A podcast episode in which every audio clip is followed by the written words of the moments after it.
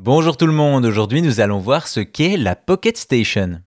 Quelques années après la sortie de la première PlayStation, Sony a sorti une console portable, ou presque, la Pocket Station. Nous sommes en 1999 et tout roule pour Sony un an avant la sortie de sa PlayStation 2 qui sera un raz-de-marée commercial. En attendant, la firme japonaise sort un nouveau produit inattendu, la Pocket Station. Il s'agit d'une console portable toute petite qui ressemblerait presque à un Tamagotchi 4 boutons à gauche et un à droite, surmontés d'un petit écran LCD monochrome pour un ensemble qui mesure 6 cm de haut et 4 de large. Dans la petite machine, on retrouve des fonctionnalités comme une horloge en temps réel, un réveil, un calendrier et même un capteur infrarouge. En réalité, sous ces airs de console portable, la Pocket Station se rapproche plutôt d'un périphérique pour la première PlayStation. En effet, en relevant la coque du côté des boutons, on peut la brancher dans la PS1 comme une carte mémoire et même y sauvegarder ses jeux.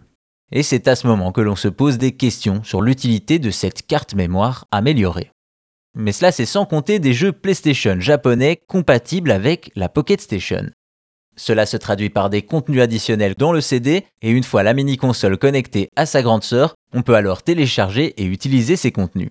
Bien entendu, il s'agit de petits jeux par exemple, Final Fantasy VIII offrait la possibilité de jouer au mini-jeu Chocobo World n'importe où via la Pocket Station. Au total, c'est presque une centaine de jeux qui sont compatibles avec le périphérique de Sony. Cependant, la marque Nippon n'est pas la première à produire ce genre de bizarrerie, puisque la Pocket Station n'est pas sans rappeler le VMU, le Visual Memory Unit de la Dreamcast, sorti un an plus tôt et qui associait déjà carte mémoire et mini-console. Bien entendu, si vous n'avez jamais entendu parler de la Pocket Station, c'est normal, celle-ci s'est limitée au Japon et n'a été produite que pendant 3 ans, elle s'est tout de même vendue à près de 5 millions d'unités.